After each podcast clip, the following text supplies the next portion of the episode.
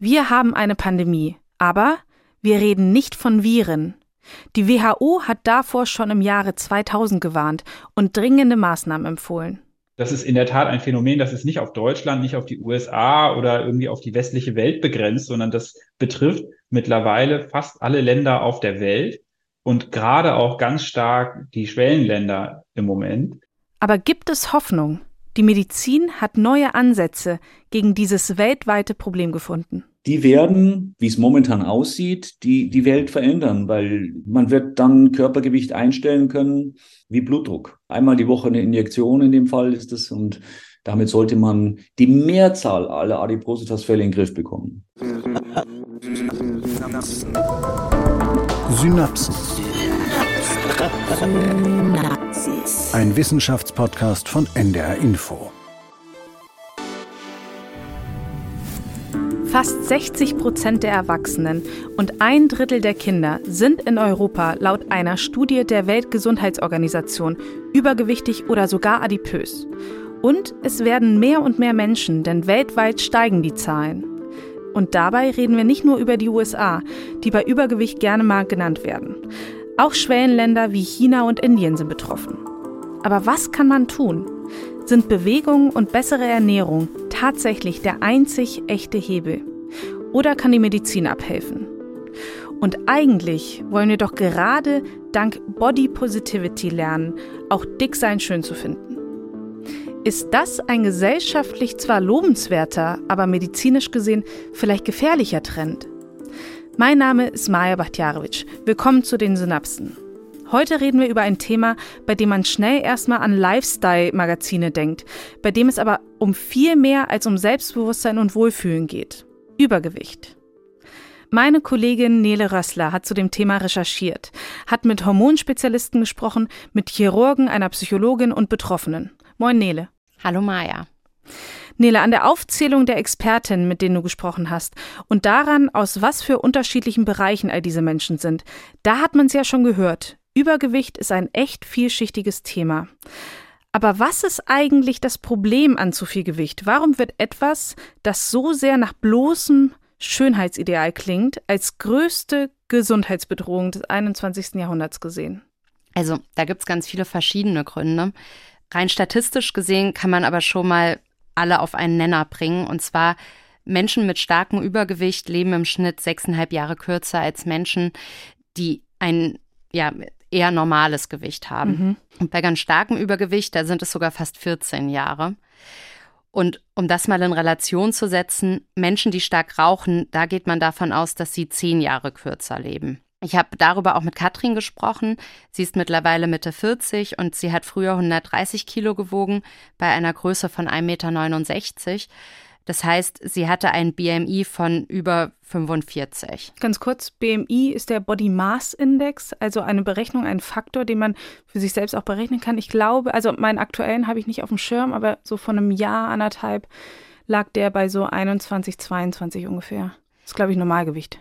Genau, also das ist im normalen Bereich und man berechnet den BMI eben, indem man das Gewicht eines Menschen in Kilogramm durch die Körperlänge in Meter zum Quadrat teilt. Mhm. Also man hat ein Gewicht von 130 Kilogramm und ist 1,69 Meter groß und dann teilt man die 130 Kilo durch die Größe zum Quadrat und dann kommt man auf einen BMI von 45,5.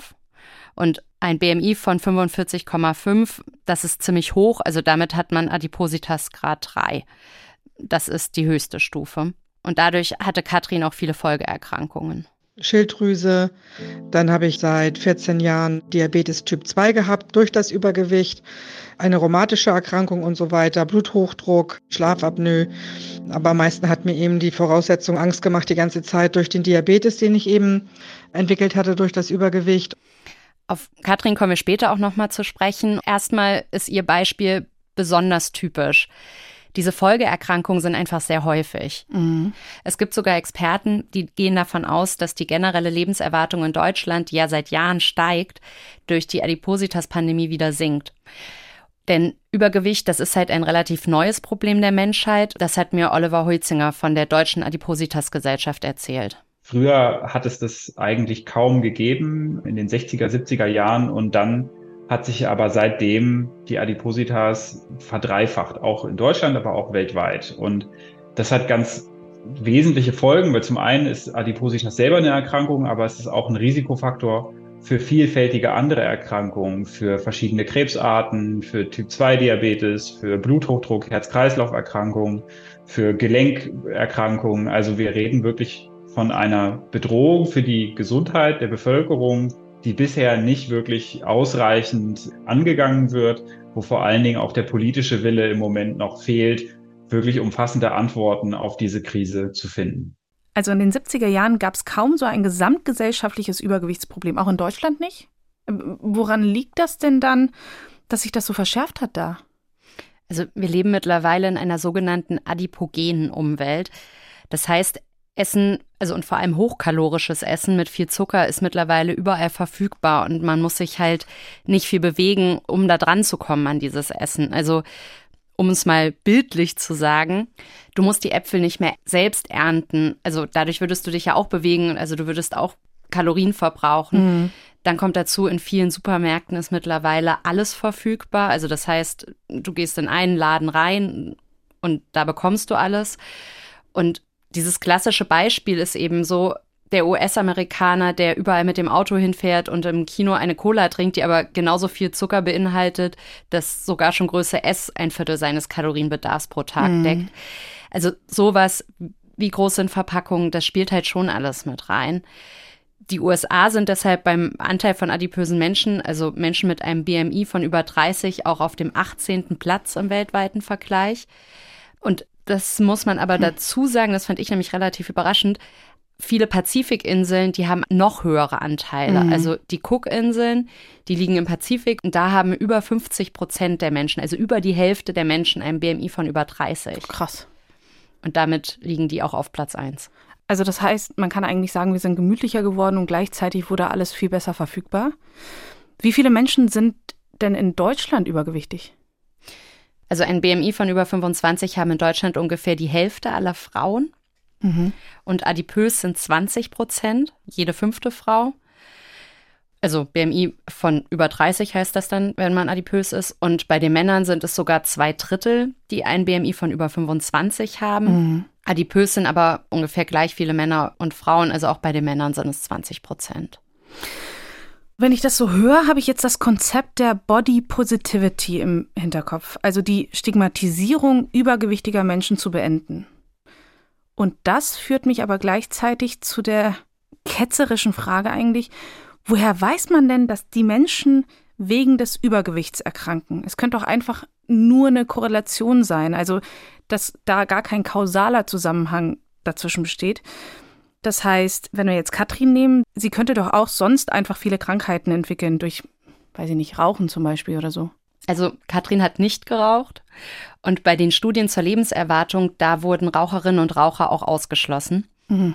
Und wegen des Zusammenhangs Krankheit und Gewicht, da habe ich mit dem Mediziner Oliver Mann drüber gesprochen. Er leitet am Universitätsklinikum Eppendorf hier in Hamburg, also am UKE, das Adipositas-Zentrum und ist schon ziemlich lange in der Adipositas-Forschung, seit 1998.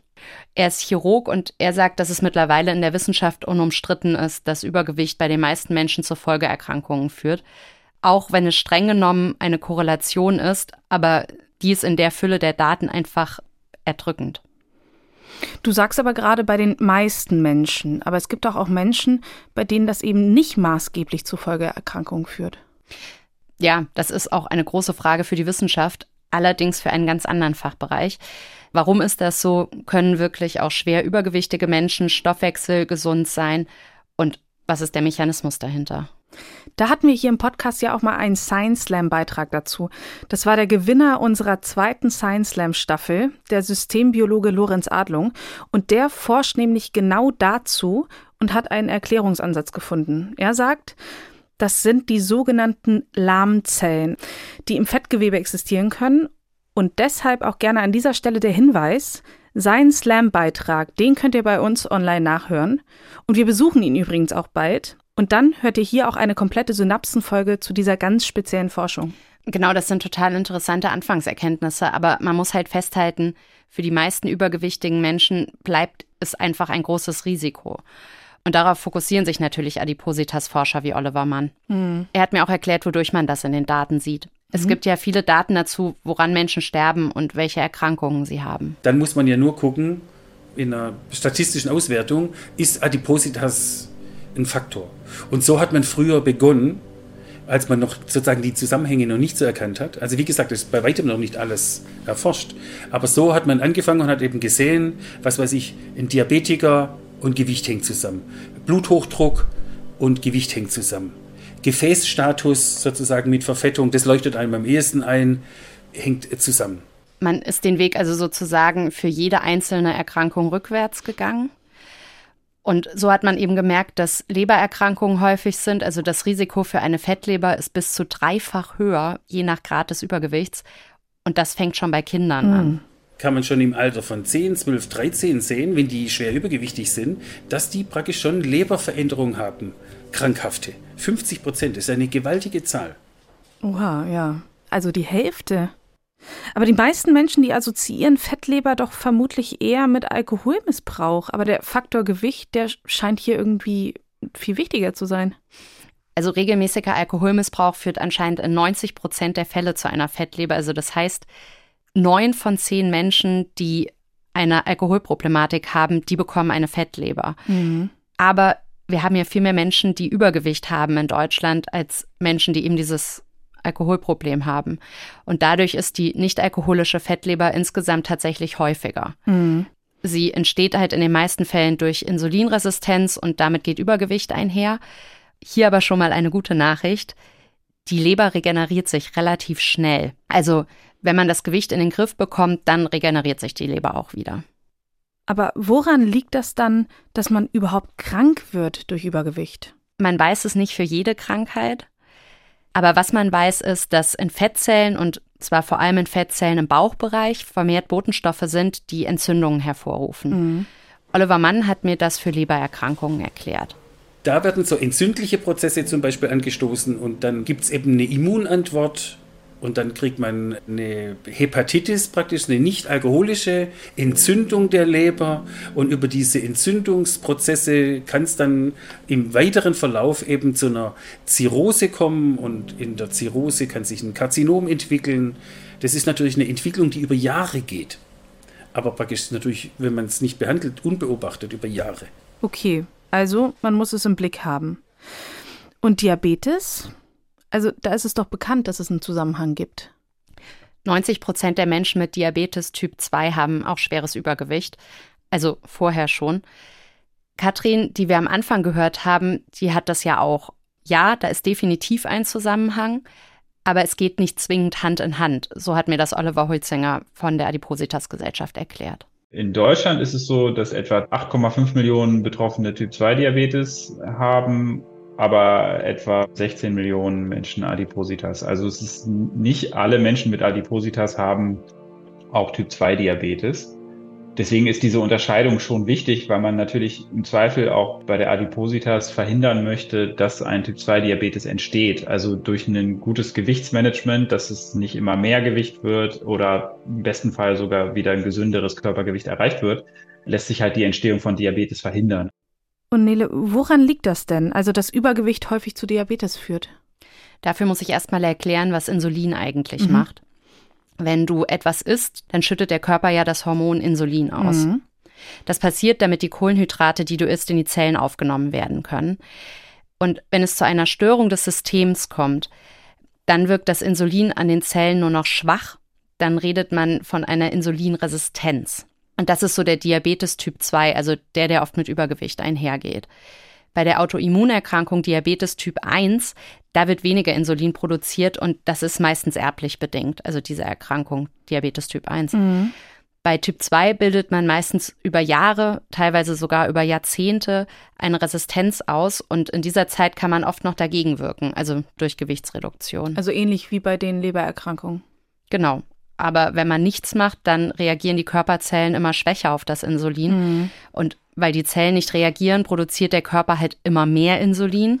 Die Zellen, die Insulin produzieren, das sind die Beta-Zellen und die sitzen in der Bauchspeicheldrüse. Jetzt sehr vereinfacht gesagt, diese Zellen sind irgendwann erschöpft. Mhm. Und dann machen sie gar nichts mehr. Und dadurch gelangt zu wenig Insulin ins Blut und dann entsteht ein Insulinmangel. Dadurch kommt kein Zucker mehr in die Zellen. Die Zellen sind unterzuckert und haben keine Energie. Und obwohl aber genug Essen da ist, also obwohl Kalorien und damit Energie da ist, aber es kommt einfach nicht in die Zellen rein. Ja. Und deshalb muss man sich dann eben Insulin spritzen. Das ist eine Konsequenz. Mit Diabetes geht aber auch anderes einher. Also das Krebsrisiko steigt dadurch auch weiter. Aber warum, das weiß man noch nicht genau. Es gibt aber Studien, die eben zeigen, besonders Krebsarten wie Bauchspeicheldrüsenkrebs, Gebärmutterkrebs, auch Nierenkrebs, die hängen damit zusammen, also mit einem Diabetes. Es gibt aber auch generell einen Zusammenhang zwischen Übergewicht und Krebs. Das heißt halt, dass man das Krebsrisiko nicht automatisch senkt, nur wenn man sich Insulin spritzt, also seinen Diabetes medikamentös gut eingestellt mhm. hat. Dazu kommt, dass eine Behandlung mit einer hohen Insulindosis die Krebsentstehung anscheinend eher begünstigt. Und gibt es da schon irgendwelche Anhaltspunkte, warum Übergewicht Krebserkrankungen begünstigen kann? Also es gibt eine Theorie und diese Theorie besagt eben, dass das Fettgewebe Hormone ausschüttet, sogenannte Adipokine und die fördern das Krebswachstum. Also ich habe verstanden, bei Übergewicht geht es einfach viel um Hormone. Ja. Zum einen ist Übergewicht ein Thema, das stark mit Hormonen zusammenhängt. Zum anderen könnte in Hormonen aber auch die Lösung der Adipositas-Pandemie mhm. liegen. Das vermutet man noch gar nicht so lange. Darüber habe ich mit Matthias Schöpp gesprochen. Er ist Neuroendokrinologe, also er beschäftigt sich mit der Verbindung zwischen Nerven und Hormonsystem. Er ist seit Jahrzehnten in der Adipositas-Forschung und mittlerweile am Helmholtz-Zentrum in München. Und er hat auch das Hungerhormon Krelin entdeckt vor ein paar Jahren. Da kommen wir gleich nochmal drauf zurück. Aber erstmal, also Matthias Schöpp war früher Arzt. Dann ist er in die Forschung gegangen wegen eines anderen Hormons. Dieses Hormon, das wird von Fettzellen und von Zellen im Dünndarm gebildet und das ist Leptin. Das erste Hormon, das man gefunden hat, das tatsächlich Körpergewicht und Appetit und, und Sättigung reguliert. Es kommt aus den Fettzellen, das wirkt im Gehirn und sagt dem Gehirn, wie viel Fett wir haben. Und wenn wir kein Leptin haben, dann wären wir massivst adipös. Und wenn wir keinen Leptinrezeptor haben, auch. Das hat diese ganze neue Welt der molekularen, mechanistischen Adipositas-Forschung überhaupt ins Leben gerufen. Also das Hormon Leptin ist ein Signalgeber, der eigentlich regeln soll, dass wir nicht zu so viel Fett in uns tragen. Und wenn das ausfällt, dann ist das fatal. Genau, ja. Und Maja, du darfst jetzt mal raten, wie lange die Entdeckung dieses Hormons eigentlich erst her ist. Ja, du sagtest gerade ein paar Jahre, also medizinisch gesehen wahrscheinlich gar nicht so lang, ne? Genau, also 1994 hat man Leptin halt erst entdeckt. Das ist noch gar nicht so lange her. Aber damals wusste man doch schon ein bisschen was über Übergewicht.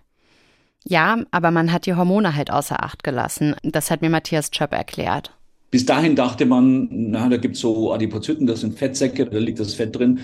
Und es geht viel um Disziplin und Verhalten, aber dass es eine molekulare Regulation und Kontrolle der Fettmasse gibt, das glaubte man bis dahin gar nicht. Und seitdem weiß man das. Ich überlege gerade, weil früher hieß es ja einerseits gern mal, der ist nur so dick, weil er einfach zu viel isst. Und andererseits gab es oftmals die Erklärung, die, die schien manchmal so ein bisschen wie so eine, wie so eine Entschuldigung fast oder eine Ausrede. Das ist Veranlagung, ich kann da nichts für. Ist das also gar nicht so falsch? Übergewicht kann streng genommen eine chronische Krankheit deshalb sein, weil der Hormonhaushalt einfach nicht optimal funktioniert. Es ist ein Zusammenspiel. Also du isst viel und es ist der Hormonhaushalt. Aber dass du viel isst, das ist halt auch wieder Veranlagung. Aber wie genau funktioniert das denn mit dem Hormon? Sagt das Leptin, ich habe jetzt einfach keinen Hunger mehr oder ich habe keinen Appetit oder verbrauche ich ganz viele Kalorien, wenn viel davon ausgeschüttet wird? Wie funktioniert das? Also Leptin scheint alles so ein bisschen zu machen. Die Appetitregulation, aber auch Fettverbrennung und auch Blutzuckerregulation. Blutzucker, das ist der Glukoseanteil im Blut und Glukose ist halt ein wichtiger Energielieferant für Teile des Bluts, für die roten Blutkörperchen. Und auch für das Gehirn ist es wichtig. Mhm. Das heißt, wenn der Blutzuckerspiegel sinkt, dann ist alles eingeschränkt, was über das Gehirn passiert. Mhm. Weil keine Energieversorgung mehr da ist und naja, das ist halt wirklich fast alles, was über das Gehirn gesteuert wird. Das heißt, wenn du unterzuckert bist, dann nimmt deine kognitive Leistung erstmal ab und bei ganz starker Unterzuckerung kann es sogar zu Krampfanfällen und Bewusstlosigkeit kommen. Ich kenne das tatsächlich sehr gut, wenn ich mich so einarbeite und dann merke, dass ich irgendwie nicht weiterkomme, dann hilft einfach irgendwie so ein Stück Schokolade. Aber ich dachte, für Blutzucker ist das Insulin verantwortlich. Auch, aber eben nicht nur. Und Insulin ist auch nicht nur für die Blutzuckerregulation verantwortlich, sondern anscheinend auch für Appetit und für Appetitlosigkeit. Leptin kommt übrigens aus dem Griechischen und das heißt so viel wie dünn. Und dieses Hormon ist der Hauptverantwortliche für den Berufsweg von Matthias Schöpf, weil ihn das so fasziniert hat. Das hat mein Freund Jeff Friedman entdeckt, der am Rockefeller, äh, Rockefeller University arbeitet. Das war der Grund, warum ich die Klinik verlassen habe hier an der Universitätsmedizin und in die Forschung und zwölf Jahre in die USA gegangen bin.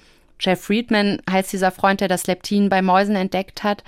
Friedman hat schon vermutet, dass Hormone das Gewicht beeinflussen und sich dann eben auf die Suche gemacht in ziemlich dicken Mäusen. Die hießen Obi-Obi. Und Jeff hat dann gefunden, dass denen Leptin fehlt. Und ja, das OB für Obesity in dem Fall. Und bei denen ist es so, dass ein großer Teil dieser Fettmasse reguliert wird über Leptinaktivität, die dann Thermogenese, sagen wir, also Energieverbrennung anstößt und natürlich auch Appetit. Beim Menschen ist es überwiegend der Appetit und relativ wenig Stoffwechsel und Energieverbrennung. Aber Leptin ist nicht das einzige. Das vielleicht zweitwichtigste und eines der nächsten, die entdeckt wurden, kam aus unserem Labor. Das war die Zeit, wo ich in den Staaten in Indianapolis gearbeitet hatte. Da haben wir das Hungerhormon gefunden, Grelin. Das habe ich vorhin schon mal kurz angedeutet. Mhm. Das ist der Gegenspieler von Leptin. Also Grelin, G-H-R-E-L-I-N, das macht hungrig und das macht Fett. Wirkt an denselben Stellen im Gehirn wie das Leptin, aber macht das Gegenteil. Und das wird aus dem Magen ausgeschüttet. Und wenn der Magen leer ist, wenn wir nichts essen, dann steigen die Grillinspiegel im Blut vom Magen ausgeschüttet, gehen ans Gehirn und sagen, du solltest mal wieder was essen. Das wird Zeit. Grelin wirkt übrigens auch auf den Blutzucker, also genauso wie GLP-1. Und GLP, das steht für Glucagon-like Peptide. Und das ist noch ein Hormon. Ja, GLP-1, das ist ein Darmhormon und durch GLP-1 wird mehr Insulin abgegeben. Und dadurch sinkt der Blutzuckerspiegel auch und Zucker kommt in die Zellen und wird da verbrannt. Das einmal. Und dann hat es noch Auswirkungen auf das Hungergefühl. Das wird nämlich weniger, wenn GLP-1 ausgeschüttet wird. Und nochmal der Deutlichkeit halber, GLP-1 ist auch eher so ein Hormon, das dafür sorgt, dass man dünn ist und kein Fett anlagert. So kann man das sagen, also so in die Richtung. Und das hat man sich jetzt eben zunutze gemacht. Also ich weiß nicht, ob du das gesehen hast, aber Elon Musk hat im vergangenen Jahr ziemlich doll abgenommen. Ja, um ehrlich zu sein, nee, ist mir nicht aufgefallen. Er hat auf Twitter geschrieben, dass er seine Ernährung umgestellt hat und dass er ein Medikament genommen hat, also beziehungsweise man muss sich dieses Medikament spritzen und zwar in das Fettgewebe unter der Haut. Und das ist ein sogenannter GLP-1-Antagonist und die ahmen die Wirkung von GLP-1 nach, also dieses Hormon, was ich gerade erklärt habe. Und die wirken auch, das sagt auch Matthias Schöpp. Die führen tatsächlich zu einer Verbesserung des Blutzuckerstoffwechsels. Die gibt es ja seit einigen Jahren weltweit auf dem Markt. Und die haben auch positive Effekte in, bei der Adipositas. Bisschen weniger bei Patienten, die schon diabetisch sind. Da funktioniert das nicht so gut mit der Adipositas-Verbesserung. Aber die führen so zu 5, 7, 8, 9, 10, 12 Prozent Gewichtsverlust, je nachdem, welches Präparat und in welcher Population man die anwendet. Hm. Katrin, die wir am Anfang gehört haben, die hat das auch genommen und dadurch auch ein bisschen abgenommen, also so sechs Kilo. Okay, dann halte ich nochmal fest. Es gibt Hormone, die unser Hungergefühl, unseren Appetit und auch unseren Stoffwechsel beeinflussen. Das sind verschiedene, die haben verschiedene Aufgaben. Und es gibt aber Medikamente, die die Wirkung des GLP-1-Hormons imitieren. Genau. Aber sag mal, ist das denn gesund, wenn man das alles einnimmt? Naja, also Nebenwirkungen gibt es bei den GLP-1-Antagonisten auch, klar. Das sind so Geschichten wie Übelkeit, Erbrechen, Bauchschmerzen, mhm. auch Durchfall. In der EU ist das Medikament auch nur für Menschen zugelassen, die neben Übergewicht auch Diabetes haben. Aber in den USA ist es eben auch zugelassen, wenn man in Anführungsstrichen nur sein Gewicht reduzieren will. Aber es ist auch nicht gleich zugelassen für Menschen mit einem BMI von über 25 weil ab dann gilt man ja schon als übergewichtig, sondern es ist auch in den USA erst zugelassen ab einem BMI von über 27. Also mhm. ich mit einer Größe von 1,60 Meter müsste 70 Kilo wegen, um ein BMI von über 27 zu haben. Okay, aber lass uns darüber auch nochmal genauer sprechen. Ist das denn so aussagekräftig? also der BMI, dass man den an eine Arzneimittelzulassung knüpft. Denn dieser Body Mass Index, der wird ja seit Jahren kritisiert. Es heißt, er sei zu unterkomplex. In der Berechnung geht es ja um das Verhältnis von Größe zu Gewicht und dabei wird aber vollkommen außer Acht gelassen, dass zum Beispiel Muskelmasse anders wiegt als Fett. Also zum Beispiel Leistungssportler, die haben auch oft ein BMI von über 30. Das heißt, wenn jetzt jemand 1,85 groß ist und 105 Kilo wiegt, auch wenn das eher mit der Muskelmasse zu tun hat, dann hat er doch einen BMI von über 30 und dann gilt der auch als adipös. Also du willst auf dieses klassische Beispiel von Arnold Schwarzenegger hinaus mit einem ja, BMI von über 30. Ja, ja, ja, ja, genau, aber es muss ja nicht so ein extremes Beispiel sein. Das ist ja auch irgendwie bei, bei Leuten, die halt nicht so aussehen. So, aber mehr Muskelmasse bedeutet halt automatisch, dass man vielleicht ein bisschen mehr wiegt, aber man, man sieht ja Leistungssportlern an, dass sie halt nicht adipös sind. Darüber habe ich auch mit Oliver Mann gesprochen aus dem UKE und der hat mir da was ganz Schönes zu gesagt, finde ich. Wenn ich jetzt natürlich zurückblicke, wie viel Arnold Schwarzenegger bei mir in die Sprechstunde laufen und wie viele nicht Arnold Schwarzenegger, ist der BMI halt doch wieder ein sehr guter Parameter, weil er einem dann doch relativ genau sagt, wo man steht. Insbesondere, weil auch bei unseren Patienten wir ja immer im Verlauf messen. Und dann haben, hat jemand ein BMI von 40 und dann kommt er, dann macht man ja irgendwelche Maßnahmen, was ist Sport, Verhaltenstherapie und so weiter und so fort. Und dann kommt er wieder. Und dann sieht man halt den Unterschied zu vorher. Also weil mm, die okay. Größe bleibt gleich und die Waage, auf die sich der Patient im UKE stellt, die bleibt auch gleich. Mm. Das heißt, der BMI bildet halt einfach den Verlauf der Gewichtsabnahme ab. Und der Leistungssportler, der einen BMI von über 30 hat, der wird halt auch nicht in die Adipositas-Sprechstunde im UKE gehen. Mhm der weiß ja einfach, dass er nicht adipös ist, sondern viel Muskelmasse hat. Und dann hat mir Oliver Mann auch noch was gesagt zum Thema Bodybuilder mit einem BMI von über 30. Da sind ja auch oft Steroide im Spiel und mhm. das ist natürlich auch nicht gesund. Aber das sind halt einfach Menschen, wo man sofort sieht, dass sie kein klassisches Übergewichtsproblem haben. Und das Gewicht der Muskelmasse verfälscht bei den Adipositas-Patienten das BMI-Ergebnis wohl auch sehr selten, sagt mhm, Oliver Mann. Okay. Denn die haben eher zu wenig Muskelmasse. Aber die Experten, mit denen ich gesprochen habe, die sagen halt alle, der BMI hat Limitationen, aber im Bereich Übergewicht und Adipositas ist er halt einfach in den meisten Fällen sehr aussagekräftig, weil er eben nur zwei Parameter hat. Und bei einem BMI zwischen 18 und 25, das muss man halt auch sagen, also das ist ja dieser Bereich, wo man als normalgewichtig gilt, da ist es halt auch einfach nicht so wichtig. Jetzt haben wir diese Grenzen schon häufig benutzt. Lass uns noch mal ganz kurz eine kleine Definition machen. Ab wann geht man denn eigentlich als übergewichtig? Ab wann als adipös? Und wo genau ist der Unterschied? Also wenn wir wieder die Körpergröße von 1,85 Meter nehmen, dann ist man adipös, also hat ein BMI von über 30, wenn man über 105 Kilogramm wiegt. Mhm. Und man hat Übergewicht, also ein BMI von über 25 bei dieser Größe, also 1,85 Meter, wenn man so 86 Kilogramm wiegt. Alles darunter ist normales Gewicht, jetzt abgesehen von Untergewicht halt. Und was bedeutet das dann medizinisch? Um es mal an Zahlen festzumachen, es gibt eine britische Studie, da sind über zehn Jahre Daten von über 120.000 Menschen eingeflossen. Und da haben die Forschenden gesehen, dass das Risiko eines Typ-2-Diabetes bei Menschen mit Übergewicht doppelt so hoch ist im Vergleich zu normalgewichtigen Menschen. Da reden wir jetzt über Übergewicht, also mhm. BMI von über 25. Aber mit zunehmendem Übergewicht steigt das halt massiv an, dieses Risiko. Und das Risiko an Diabetes zu erkranken, wenn man adipös ist, das ist schon fünfmal höher als bei normalgewichtigen Menschen. Und bei Adipositas Typ 2 und 3 ist das Risiko dann sogar um das 15-fache gestiegen. Und du sagtest, dass Katrin, die, die wir vorhin schon mal gehört haben, und die einige Folgeerkrankungen durch ihr Übergewicht hatte, dass sie zu Beginn ihrer Behandlung ein BMI von mehr als 40 hatte. Ja, das ist dann Adipositas Grad 3 und Adipositas Grad 2, das ist halt zwischen 35 und 40. Oliver Mann hat halt auch Patienten mit einem BMI von über 60. Um das einordnen zu können, warum es da beim BMI wirklich nicht darauf ankommt, ob der jetzt super genau ist. Und ich weiß jetzt natürlich nicht, wie hoch der BMI von Elon Musk war, aber auf den Fotos, die ich jetzt von ihm gesehen habe, bevor er diese, diesen GLP-1-Antagonisten genommen hat, da sieht er schon so aus, als könnte er ein BMI von über 27 mhm. gehabt haben.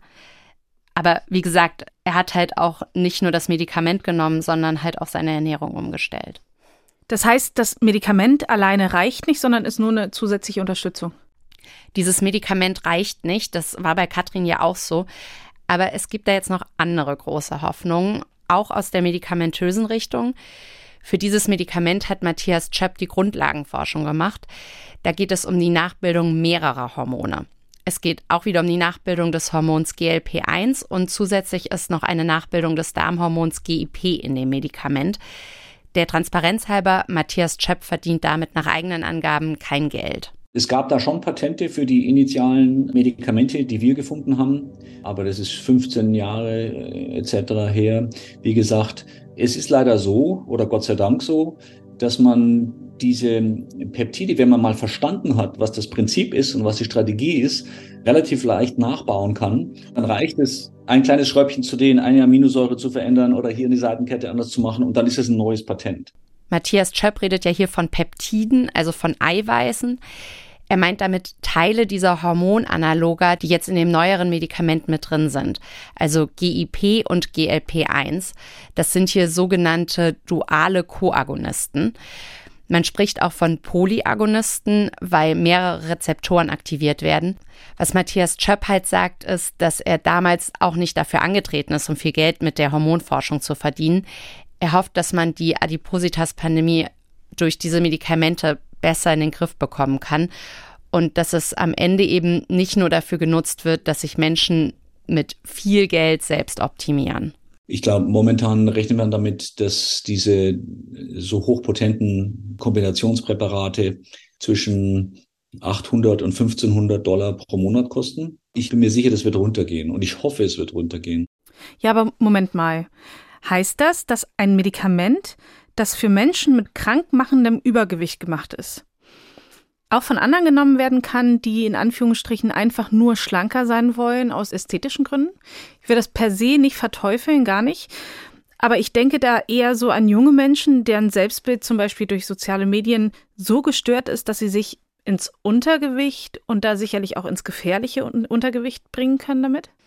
Da hat Matthias Chöp auch Angst vor und er sagt, es ist halt auch klar, dass dieses Medikament in die Hände von den falschen Menschen geraten wird, möglicherweise sogar von Magersüchtigen. Um das zu verhindern, ist es ja verschreibungspflichtig, aber trotzdem wird es die ein oder andere Person bekommen, die es halt nicht bekommen sollte. Aber wer soll es denn bekommen? Nach Ansicht von Matthias Schöpp sollten es auch Menschen mit einem geringen Übergewicht bekommen, aber dann eben anders dosiert, damit sie nicht so viel abnehmen, dass es ungesund wird. Aber auch leichtes Übergewicht ist halt schon ungesund, sagt Matthias Schöpp. Und ein BMI von 27 wird halt schnell einer von 30. Mhm. Also eine 1,85 Meter große Person, die 105 Kilo wiegt, sollte das Medikament bekommen und das eben einmal, weil sie bereits Adipositas hat, wenn auch gerade eins. Mhm. Aber das erhöht halt schon das Risiko für Folgeerkrankungen. Und auch weil Daten zeigen, dass viele Menschen mit Übergewicht im Laufe der Zeit nochmal zunehmen. Und wenn diese imaginäre Person 15 Kilo zunimmt und dann 120 Kilo wiegt, dann hat sie eben einen BMI von 35 und das ist wirklich ungesund. Matthias Schöpp hat mir auch erklärt, was sie sich damals, also vor 15 Jahren, überlegt haben, wie so ein Medikament funktionieren könnte. Wir haben uns strategisch überlegt, wir wollen ins Gehirn, wir brauchen eine Kombination von Faktoren, einer reicht nicht, haben die dann gescreent und haben gemeinsam mit einem Peptidchemiker dann Einzelmoleküle gemacht, die sogenannte Polyagonisten wurden, also Superhormone, die die Aktivität von zwei, drei dieser Magen-Darm-Hormone auf sich vereint haben. Und wie gut funktioniert das? Der entscheidende Fortschritt ist eben, dass jetzt noch ein Hormon dazugekommen ist. Also es wurde die Wirkung von einem Hormon nachgeahmt und jetzt von zwei Hormonen. Das funktioniert anscheinend recht gut. Also was heißt recht gut? Extrem gut, zumindest laut dem Unternehmen Eli Lilly, die Tirzepatit herstellen. So heißt ein Medikament, das jetzt zugelassen worden ist. Tirzepatit ahmt die Wirkung von zwei Hormonen nach, also einmal von GLP1 und eben von GIP.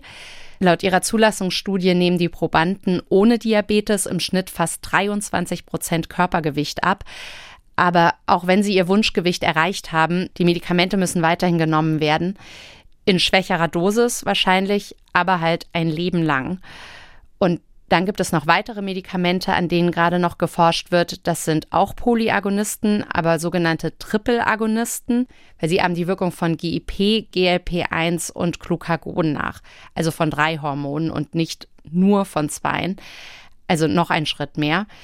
Matthias Chöpp hat auch diese Triple-Agonisten mitentwickelt und er sagt, in den klinischen Studien sieht es so aus, als würden diese Triple-Agonisten noch besser wirken als die dualen wie Tirzepatit, bei denen die Probanden im Schnitt ja schon 23 Prozent Gewichtsverlust hatten. Aber das ist ja schon deutlich mehr als bei, bei dem anderen Medikament. Du hast das jetzt gerade besonders betont, ohne Diabetes. Genau, weil es gibt verschiedene Studien mit diesen Polyagonisten und da wurde noch untersucht, wie das Medikament bei Menschen mit Diabetes Typ 2 mhm. wirkt. Mhm. Und sie haben weniger abgenommen. Je nach Studie haben die Probandengruppen zwischen 6 und 13 Kilogramm verloren. Aber gegen die Auswirkungen von Diabetes hilft es halt ziemlich gut. Und in den USA ist das Medikament bis jetzt nur als Diabetesmedikament zugelassen, in Europa übrigens auch. Es ist bei uns aber auch gerade super schwierig zu bekommen. Und wenn man jetzt anfängt, es zu nehmen und dann bekommt man es einfach nicht mehr, was passiert dann? Dann nimmst du wieder zu. Ein bisschen seltsam finde ich die Vorstellung aber schon, dass man sich auch bei leichtem Übergewicht in so eine lebenslange Abhängigkeit von einem Medikament irgendwie begibt. Wie wird das Medikament denn generell in der Forschung gesehen? Einmal, wenn du Diabetes hast und dein Leben lang Insulin spritzen musst, bist du halt auch in einer lebenslangen mhm. Abhängigkeit.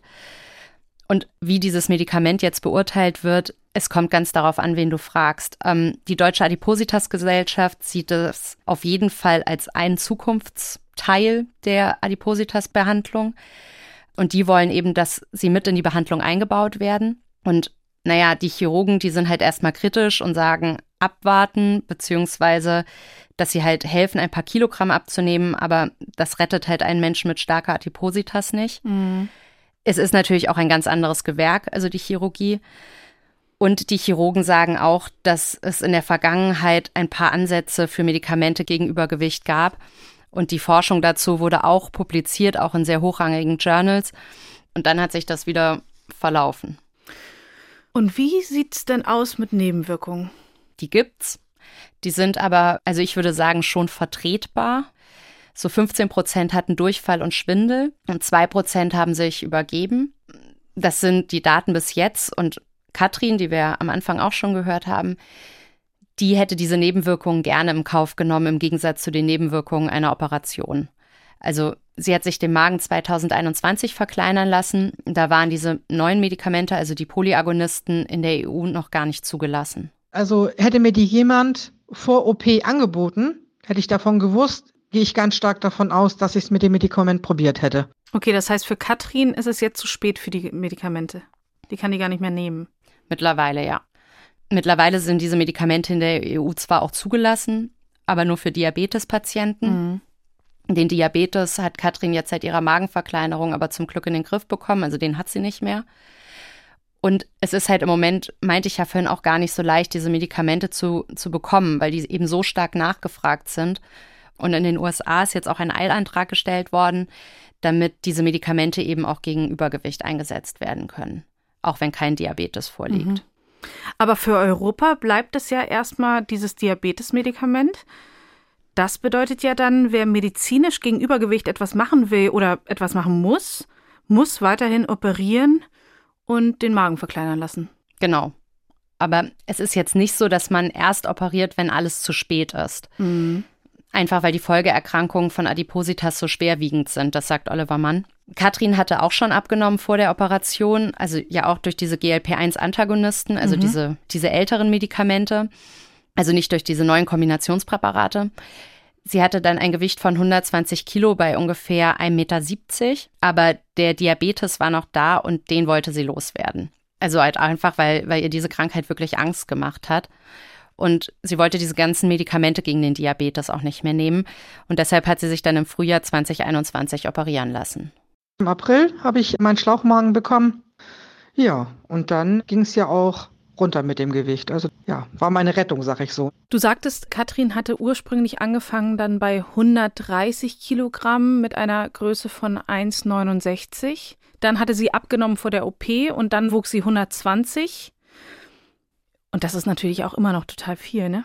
Sag mal, gibt es da eine genormte Grenze, also ein bestimmter BMI-Wert zum Beispiel, ab dem man eine Magenverkleinerung macht? Oder ist es immer vom Einzelfall abhängig? Generell wird schon gesagt, dass man ab einem BMI von über 40 eine Magenverkleinerung machen sollte. Man macht es halt einfach nicht bei jedem Menschen, also nicht bei jemandem mit einem BMI von 32 oder so, hat mir Oliver Mann erzählt. Aber es ist eben auch nicht die letzte Option. Also mhm. du wartest nicht, bis jemand ein BMI von 60 hat. Bei Katrin hat die Operation auch wirklich gut funktioniert. Ihre Werte waren die Tage nach der Operation schon richtig gut. Dass die Ärzte schon ganz begeistert waren und ich bin relativ schnell mein Diabetes losgeworden. Also ich hatte dann, glaube ich, 20 Kilo runter und dann waren meine Werte schon richtig gut. Konnte alles absetzen. Also ich nehme nicht ein Medikament mehr für Diabetes. Ja. Hm. Also sie hat dann einige Tage nach der Operation 100 Kilo gewogen.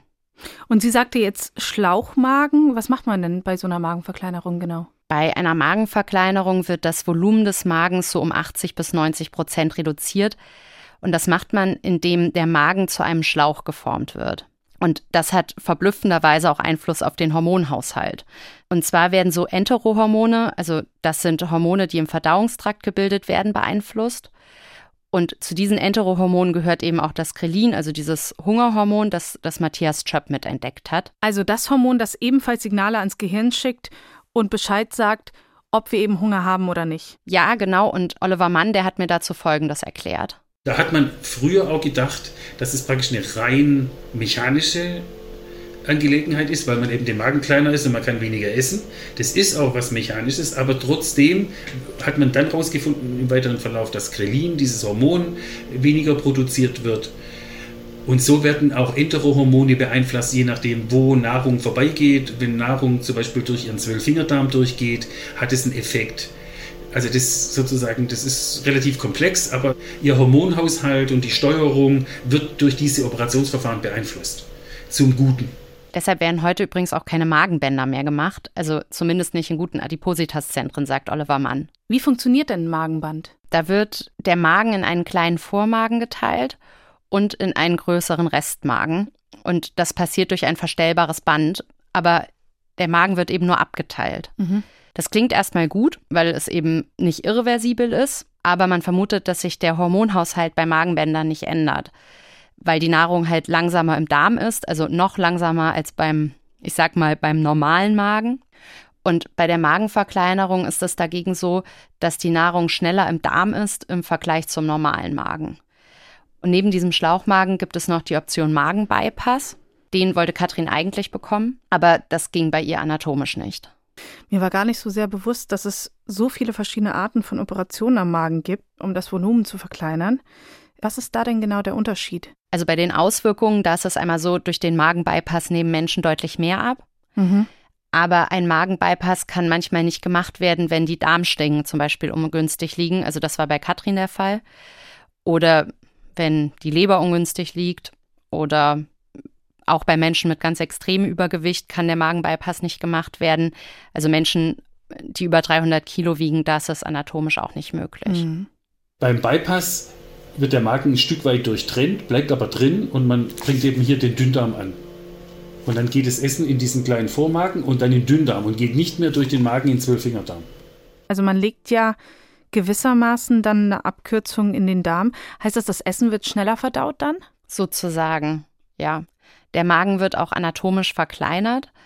Und eine Studie aus dem New England Journal of Medicine hat zum Beispiel gezeigt, dass die Gewichtsreduktion zwölf Jahre nach der Operation im Mittel bei 35 hm. Kilogramm hm. liegt. 40 Prozent der Patienten haben mindestens ein Drittel ihres Gewichts verloren und bei insgesamt 70 Prozent war es immerhin noch mindestens ein Fünftel. Und nicht mal jeder zehnte Studienteilnehmer hat weniger als 10 Prozent abgenommen. Zum Vergleich, eine Studie aus dem Fachmagazin JAMA zeigt, dass es bei einem Schlauchmagen so 8 Prozent Gewichtsverlust ist, also im Mittel. Aber das sehen die Forschenden immer noch als gute Ergebnisse an. Aber der Magen wird auch in jedem Fall dann verkleinert. Wieso nimmt man dann bei dem einen mehr und bei dem anderen weniger ab? Das liegt daran, dass die Nahrung beim Bypass einen Teil des Darms überspringt, sozusagen und dadurch auch überhaupt weniger Volumen an Nahrung aufgenommen werden kann. Und was sind die Risiken von solchen Operationen? Da sagt Oliver Mann, dass die gar nicht so hoch sind. Eine Gallenblasenoperation ist gefährlicher als eine Adipositas-OP. Also wenn man das so flach sagen kann. Aber praktisch das Risiko ist, dass sie praktisch eine schwerwiegende Komplikation kriegen, wie zum Beispiel, wenn sie was zusammennähen, dass es nicht richtig heilt und dass so eine Bauchfellentzündung dann sich entwickelt. Oder bei dem Schlauchmagen, das wird ja so abgeschnitten, dass diese Klammernahtstellen dass da praktisch das nicht richtig heilt und ein Loch entsteht, das ist bei 1% ungefähr. Das heißt, 99% gehen drei Tage später nach Hause und haben überhaupt kein operatives Problem. Aber was man halt auch sagen muss, nur wenn man operiert ist, heißt es nicht, dass man für immer kein Problem mehr hat. Mhm. Also Katrin hat nach der Operation nochmal 20 Kilo abgenommen durch Ernährungsumstellung und das ist alles bis heute auch, ja, ich würde schon sagen, ein Kampf für sie. Der Kopf ist nicht operiert, nur der Magen und man bleibt ja trotzdem ein Leben lang, ich sag mal, ein essgestörter Mensch. Das ist einfach so und das merke ich auch selber. Und ich habe auch mal Momente, wo ich Essen, Essen, Essen könnte und mich dann wirklich selber auch zurückhalten muss, wo es dann auch schwerer fällt. Aber ich sag mal, wenn ich abgelenkt bin, wenn ich arbeite und so weiter, dann geht's eigentlich. Sie sagt da ja, essgestörter Mensch. Also da klingt ja schon an, dass sie selbst die Verhaltenskomponente als gar nicht so gering einschätzt.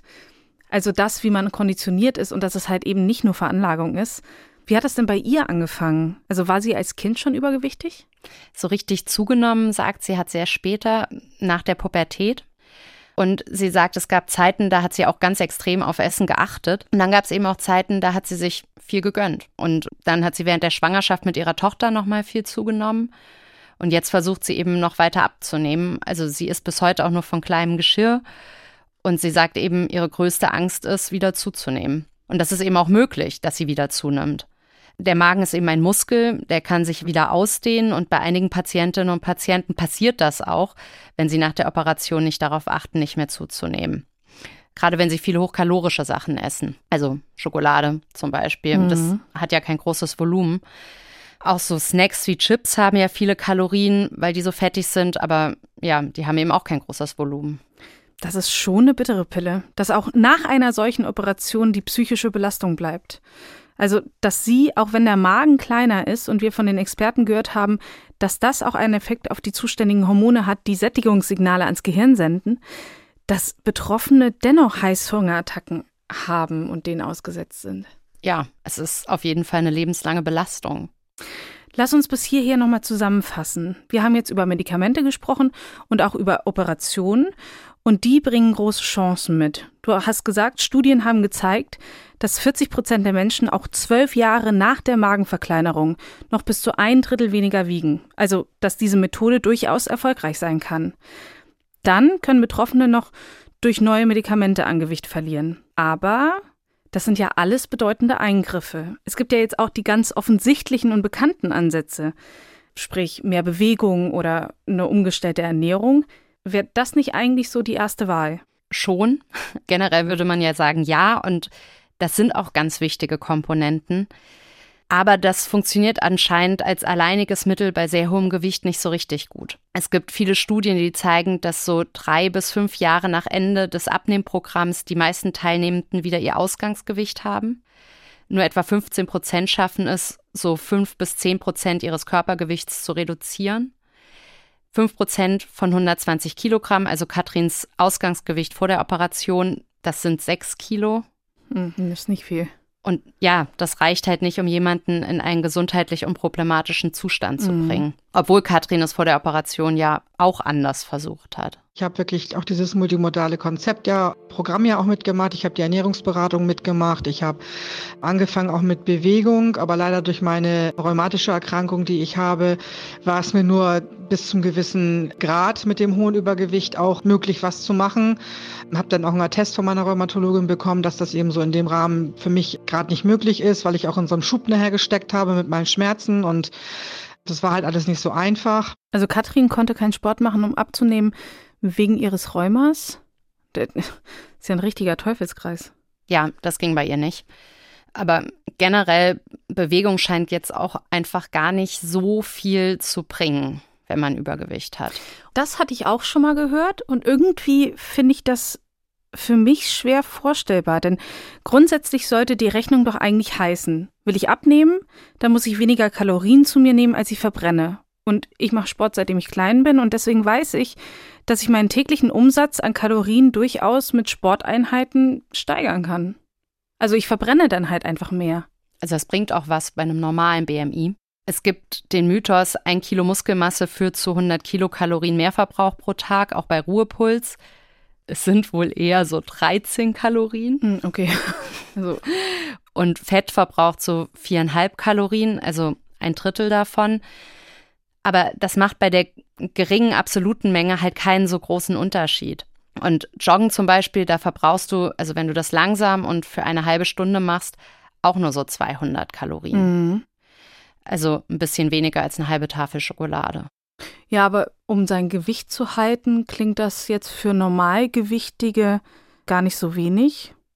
Aber auch zwei bis drei Kilo abzunehmen durch Bewegung hat für schwer Übergewichtige dann viel weniger Nutzen als für jemanden mit einem normalen BMI. Also du musst dich wirklich sehr, sehr, sehr viel und sehr intensiv bewegen, um viel zu verbrauchen. Eine halbe Stunde Krafttraining, also intensives, können schon mal so 400 Kalorien sein. Und wenn du wirklich einen sehr hohen BMI hast, dann dauert es einfach extrem lange, bis sich an deinem Ausgangsgewicht etwas ändert durch Bewegung. Mhm. Also das hat mir auch Matthias Schöpp gesagt, der Hormonforscher und Stoffwechselexperte der Sport, um eine Adipositas, wenn das überhaupt möglich ist, aufgrund der Gene zu beseitigen mit physischer Aktivität, da muss man mehr als eine Stunde am Tag, also eigentlich mehr Stunden am Tag, sich sportlich betätigen, weil das keinen sehr großen Impact hat. Da geht es schon zunächst mal über, was man an Ernährung zu sich nimmt. Und Martina de Zwaan, die hat das bestätigt. Also Martina de Zwaan, die ist mit im Vorstand der Deutschen Adipositas Gesellschaft und leitet in Hannover die Klinik für Psychosomatik und Psychotherapie an der Medizinischen Hochschule. Jeder glaubt immer, dass man mit Bewegung so viel Gewicht reduzieren oder kontrollieren kann. Das kann man sicher mit Leistungssport, das ist keine Frage, aber nicht mit Alltagsbewegung. Auch wenn Sie einmal in der Woche ins Fitnessstudio gehen, werden Sie nicht wahnsinnig viel an Gewicht reduzieren. Was nicht heißt, dass das nicht gesund ist. Das ist natürlich super, ja, wenn man Sport macht und ins Fitnessstudio geht. Das ist für das Herz-Kreislauf-System gut und es ist auch für die körperlichen Folgen der Adipositas gut. Okay, das habe ich verstanden. Aber was ist denn mit dem Faktor Ernährung, den Matthias Schöpter angesprochen hat? Also wie viele Kalorien man zu sich nimmt insgesamt, das muss doch irgendwie einen Einfluss haben. Ja, das bringt auf jeden Fall was. Am UKE hier in Hamburg, im Adipositas-Zentrum, gibt es ja auch diese Gewichtsreduktionsprogramme. Und an dem hat Katrin auch teilgenommen. Und dadurch hat sie auch abgenommen, aber eben nur diese paar Kilogramm. Und dadurch ist eben der Diabetes nicht weggegangen. Hm. Oliver Mann hat mir erzählt, worum es in diesem Programm geht. Es geht eben darum zu sehen, was wirklich wie viel Kalorien hat. Also ein Franzbrötchen, dieses süße Gebäckstück hier aus Hamburg, das hat zum Beispiel 450 Kalorien im Schnitt. Und das ist ja was, das isst man mal so nebenbei. Ja, und das ist krass, weil grob überschlagen ist das ein Viertel meines Tagesbedarfs. Ja, und das würdest du ja jetzt wahrscheinlich nicht als dolles Frühstück nee. werten. Und Oliver Mann sagt eben, die meisten Menschen wissen schon grob, was wie viele Kalorien hat und was eben nicht so viele Kalorien hat. Aber in dieser adipogenen Gesellschaft, in der wir leben, ist es eben nicht so leicht, sich davon frei zu machen die Sachen dann doch zu essen. Und die Betroffenen gehen in dem Programm auch einkaufen mit Ernährungsberatern und sie führen ein Kalorientagebuch und sowas. Aber dadurch, dass wir eben ständig von Essen umgeben sind, dann trotzdem nichts zu essen, obwohl überall dieser Süßkram rumsteht oder eben auch viel fettiges mhm. Essen überall verfügbar ist, das fällt Menschen einfach extrem schwer. Das sagt auch die Psychologin Martina de Zwaan. Unsere Biologie arbeitet so ein Stück weit gegen Gewichtsreduktion. Ich meine, wir haben über Tausende von Jahren eigentlich von einer Hungersnot in die andere gelebt. Und jetzt haben wir seit, sagen wir mal, den 50er Jahren, Ende 40er Jahren des vorigen Jahrhunderts, also noch nicht mal seit 100 Jahren, haben wir ausreichend Nahrungsmittel zur Verfügung. Unser Körper aber ist noch darauf eingestellt, Achtung, es kommt sicher bald die nächste Hungersperiode. Wenn also Essen da ist, isst so viel du kannst, speicher Fett, ja, schau, dass du genug Reserven hast, damit du die nächste Hungersperiode überlebst. Nur diese Hungersperiode kommt jetzt bei uns eben nicht. Gott sei Dank. Und da spielt die psychologische Schwierigkeit die größte Rolle. Aber dennoch, es sind ja nicht alle Menschen übergewichtig. Nee, auf keinen Fall. Katrin hat mir dabei was erzählt, das war für mich schon sehr eindrücklich. wenn dann Familienfeiern waren und da waren dann Torten aufgetischt, ja, dann habe ich da nicht nur ein Stück, dann habe ich auch zwei Stücke gegessen. Heute ist es so, dass wenn ich zu einer Familienfeier gehe, ein halbes Stück oder auch gar keins esse, mir dann eher einen Proteinriegel mitnehme. Und ich denke halt nicht, dass zwei Stück Kuchen für alle Menschen die absolute Eskalation sind. Und das haben mir die Forschenden, mit denen ich zu dem Thema gesprochen habe, eben auch bestätigt. Also es gibt genug dünne Menschen, die dürfen völlig gefahrlos immer zwei Stück Kuchen essen. Bei anderen Menschen setzt das halt sofort an. Also die Gene spielen einfach eine ganz große Rolle. Mhm. Und Matthias Chöpp hat das auch gesagt. Man weiß ja inzwischen immer mehr darüber. Es gibt ja da große Studien inzwischen. Es gibt ja immer mehr sequenzierte Patienten und Probanden. Es gibt Zwillingsstudien. Natürlich äh, geht bei den Experten auch mal die Meinung ein bisschen auseinander. Aber weit mehr als die Hälfte, wahrscheinlich 70 bis 80 Prozent der Ursachen für Adipositas sind rein genetisch. 80 Prozent. Ja. Aber, und jetzt kommt das Aber, nur ganz wenige sind monogenetisch. Also, dass man zum Beispiel nur eine Mutation im Leptin-Gen hat, das ist ganz, ganz, ganz selten. Und das ist eben eine Mutation, die für sehr hohes Gewicht verantwortlich ist. Und ein ehemals adipöser Mann hat mir zu dieser ganzen genetischen Sache etwas gesagt, das fand ich sehr treffend. Your genes load the gun, but your lifestyle pulls the trigger. Also deine Gene laden die Waffe, aber dein Lebensstil drückt den Abzug. Heißt aber auch, den einen wird es schwer gemacht, den anderen leicht. Bei manchen spielt ja der Lebensstil keine große Rolle fürs Gewicht, bei anderen schon. Ja, also bei Katrin zum Beispiel ist das so. Also in ihrer Familie sind einige Menschen übergewichtig oder übergewichtig gewesen. Also ihre Großmutter, ihre Mutter, ihre Schwester. Ihre Mutter hat übrigens auch eine Magenverkleinerung bekommen. Und da kommen dann die Gene und das Ernährungsverhalten zusammen. Mhm. Also das kumuliert in manchen Familien halt. Und Matthias Chöp sagt zum Beispiel, manche Zucker sind mittlerweile auch so versteckt, im Müsli, im Ketchup zum Beispiel, dass es eben wirklich schwierig ist, das alles im Blick zu haben. Geht es ihm da um versteckte Kalorien oder um versteckten Zucker? An sich um beides. Aber Zucker, da sagt er halt, das ist wirklich ein riesengroßes Problem. Ich halte Zucker schon für mit das Ungesündeste, was wir so zu uns nehmen. Bis zu dem Punkt, dass ich glaube, dass es eine Zuckerabhängigkeit gibt. Wir wissen, dass Zucker durchaus Aktivitäten in neuronalen Gebieten im Gehirn auslöst, die wir auch mit Dingen wie Kokain anregen. Und die Mengen an Zucker, die wir zu uns nehmen, sind ganz klar zu hoch. Vor ein paar Jahren war es dagegen ja eher im Trend, Fett zu vermeiden. Mhm. Und da wurde den Lebensmitteln dann oft noch mehr Zucker zugesetzt, um den Fettanteil reduzieren zu können. Das ist halt auch gar nicht förderlich. Aber sehr fettreiche Nahrung, das muss man bei fettreicher Nahrung auch noch dazu sagen, führt eben zu einem hohen Cholesterinspiegel und damit auch zu Herz-Kreislauf-Erkrankungen und ja, auch zu Diabetes.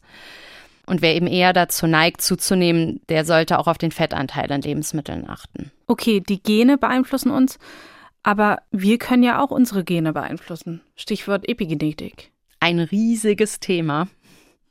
Da geht es ja darum, dass wir unsere DNA durch unseren Lebensstil und unser Verhalten verändern. Mhm. Matthias Schöpp sagt, dass die Epigenetik auf jeden Fall Einfluss darauf hat, dass wir jetzt eine Adipositas-Pandemie haben. Diese Epigenetik, die unser Chromatin in seiner Funktionalität nochmal programmiert, passiert während unseres Lebens aber auch während des Lebens unserer Eltern schon und wird zum Teil dann wieder mit vererbt. Das ist eine Erklärung dafür, dass sich die Adipositas ja so besonders schnell in den letzten Jahrzehnten entwickelt hat. Chöp sagt ja hier Chromatin, das ist ja Teil unseres Erbguts, aus dem die Chromosomen sind. Aber grundsätzlich heißt es ja alles im Gegenzug auch, dass wir, zumindest in der Theorie, jetzt beeinflussen könnten, dass die Generationen nach uns nicht so starke Gewichtsprobleme haben, indem wir jetzt gesund essen und nicht so viele Kalorien zu uns nehmen. Das hatte ich auch gehofft. Nee. Matthias Chöp sagt, dass es halt nur ein sehr, sehr kleiner Teil der Weltbevölkerung im Moment ist, der überhaupt darauf achtet, was er isst. Also auch ein kleiner Teil einfach ist, der nur darauf achten kann. Mhm. Und im Moment verstärkt sich das Problem eher.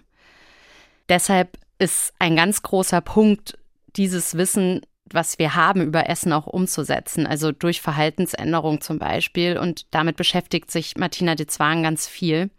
An der Medizinischen Hochschule in Hannover gibt es auch Programme und sie sagt halt, die Verhaltensänderung der Menschen ist wirklich entscheidend.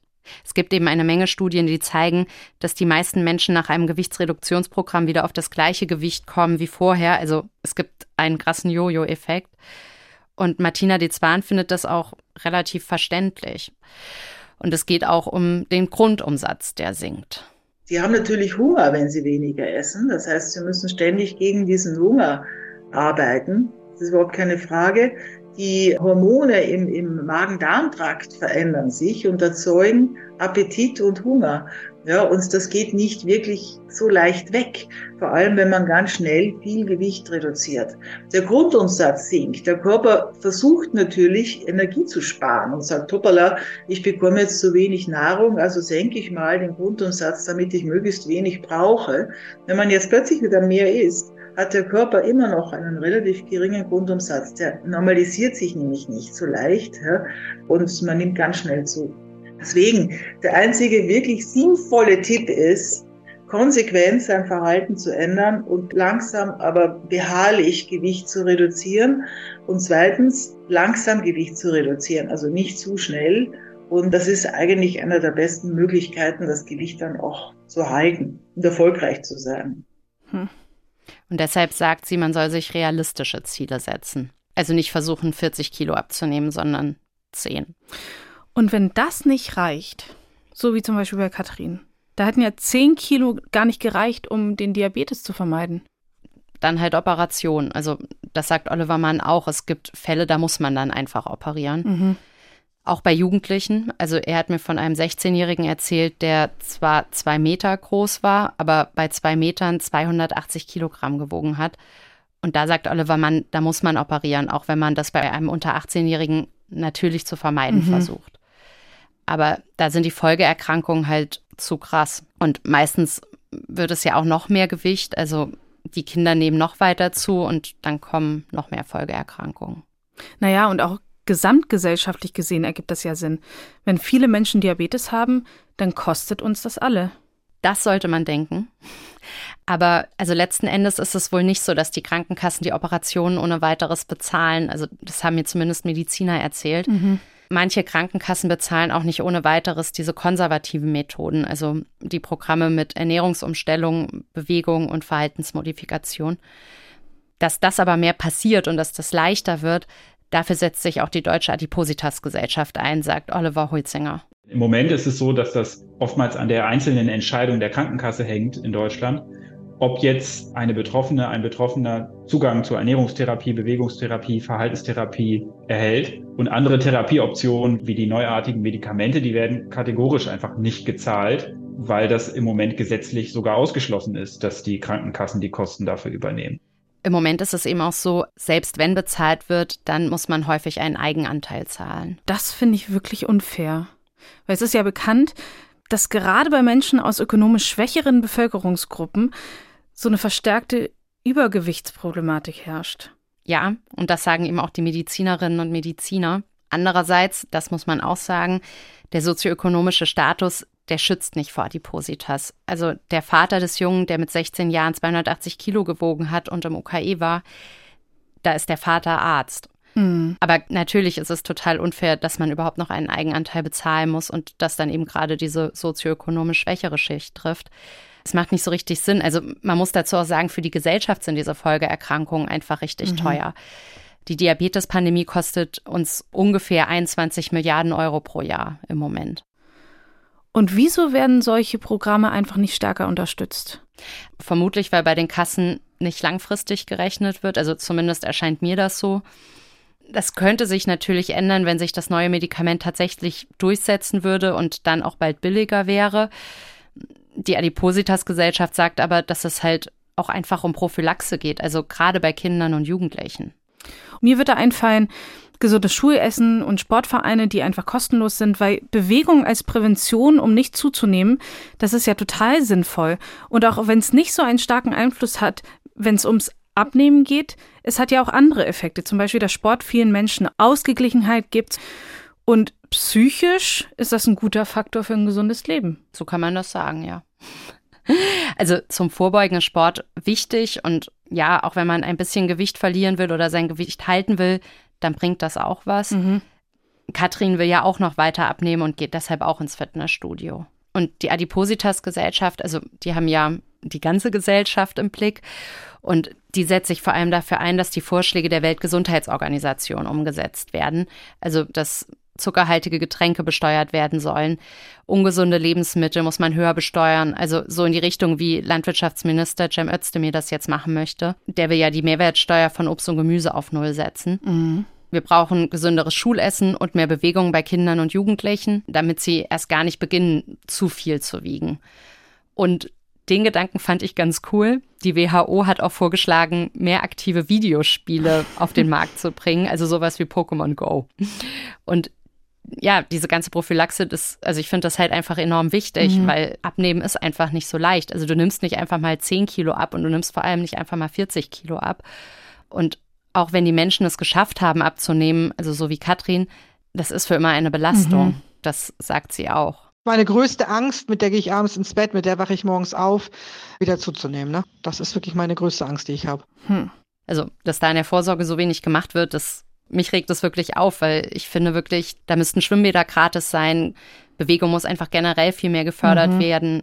Weniger Süßigkeiten sollten irgendwie zugänglich sein. Kinder müssen halt auch lernen, dass das Essen nicht zum Trösten da ist. Also auch ein ehemals Betroffener, der hat mir erzählt, er hat als Kind eben immer Schokolade bekommen, wenn es ihm nicht gut ging. Und so hat er das halt sein Leben lang fortgeführt. Es geht mir nicht gut und dann esse ich halt was Süßes. Und also ich nehme generell jetzt aus dieser Recherche mit, dass Menschen erst gar nicht übergewichtig werden sollten. Denn es schränkt einfach die Lebensqualität so enorm ein, ein Leben lang. Mhm. Eine Sache frage ich mich jetzt aber noch. Ich habe das am Anfang kurz angesprochen, denn eigentlich wollten wir ja als Gesellschaft weg vom Bodyshaming. Also, dass weniger stigmatisiert wird, weg von einem Schönheitsideal, was für viele ohnehin nicht erreichbar ist und oftmals in meinen Augen total absurd ist?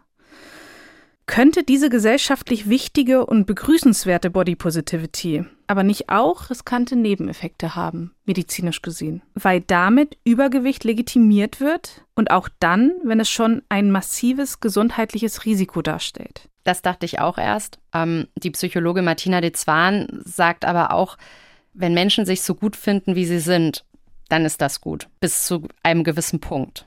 Das Problem ist halt, je schwerer man ist, umso größer ist das Risiko von körperlichen Erkrankungen. Aber wie gesagt, Übergewicht, also 25 bis 30 Body Mass Index oder 30 bis 35, also gerade 1 Adipositas, da kann man sich sicher überlegen, ob man jetzt unbedingt abnehmen muss und kann sich auch damit ganz gut arrangieren. Und der Mediziner Oliver Mann sagt, also alles im Normalbereich, das ist auf jeden Fall Privatsache. Aber alles im Normalbereich, das ist halt zwischen 18 und 24. Mhm. Und ja, da sagt er ihm, da ist es einfach gut, sich so zu nehmen, wie man ist. Aber er, also Oliver Mann sagt halt, bei einer leichten Adipositas, da sollte man auch schon etwas tun. Zumindest sollte man sicher gehen, dass man nicht noch mehr zunimmt. Mhm. Ich glaube, ich konnte das für mich jetzt so ganz gut auflösen. Also ich glaube, wir brauchen Body Positivity, weil diese Stigmatisierung einfach da ist und das ist auch schlimm man muss es halt schaffen, dass auch übergewichtige Menschen sich trauen, ins Schwimmbad zu gehen und aktiv am Leben teilnehmen, eben damit sie dann gut abnehmen können. Also damit sie eben so in einen Bereich kommen können, in dem es ihnen gut geht. Und in dem man eben nicht kurzatmig wird beim Treppesteigen oder Folgeerkrankungen wie Diabetes oder Krebs bekommt. Aber das ist natürlich sehr theoretisch gedacht. Und was ist mit der Aussage, leichtes Übergewicht sei gesünder als Untergewicht? Das hört man ja auch hier und da. Ja, das hört man immer mal wieder, aber neuere Studien zeigen, dass das gesündeste Gewicht ist, wenn man ein BMI um die 22, 23 hat. Mhm.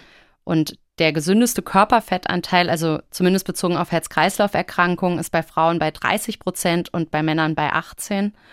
Und ja, bei der Fettverteilung, also Fett am Bauch ist wirklich am ungesündesten, aber wer starkes Übergewicht hat, der hat eben auch immer Fett am Bauch. Okay, dann halten wir jetzt mal fest. Also Übergewicht ist wirklich ein massives Gesundheitsproblem, nicht nur für die einzelnen Personen, sondern auch für die Gesellschaft. Vorbeugen ist der Schlüssel, denn 40 Kilogramm, die nimmt man nicht so einfach ab. Hormone spielen eine große Rolle, das weiß man noch gar nicht so lang. Und vielleicht könnten deshalb in Zukunft Medikamente die Rettung zumindest für stark Übergewichtige sein. Und, ganz wichtig, die Erbanlagen spielen tatsächlich eine große Rolle dabei, wer Übergewicht bekommt und wer nicht. Und trotzdem kann man in sehr vielen Fällen beeinflussen, wie viel man wiegt und wie es in den künftigen Generationen mit dem Problem weitergeht. Nele Rössler, vielen, vielen Dank für deine Recherche. Ja, gerne. Es war sehr interessant. Für die redaktionelle und technische Unterstützung bei dieser Folge bedanke ich mich außerdem bei Christine Dreier und Corinna Hennig. Und euch vielen Dank fürs Zuhören. Die Quellen zu allem, was wir heute besprochen haben, die findet ihr in den Show Notes und auch auf ndr.de/synapsen. Wir sind in zwei Wochen mit der nächsten Folge wieder für euch da. Die findet ihr dann zum Beispiel in unserer ARD Audiothek und natürlich überall da, wo ihr eure Podcasts hört. Falls ihr zwischenzeitlich Fragen habt oder Lob oder Kritik loswerden wollt, dann schreibt uns an synapsen.ndr.de. Mein Name ist Maja Bachtjarewitsch. Ich sage Tschüss, bis zum nächsten Mal. Aber jetzt noch nicht weglaufen. Wir haben nämlich noch einen Podcast-Tipp für euch. Bis dann. Hallo.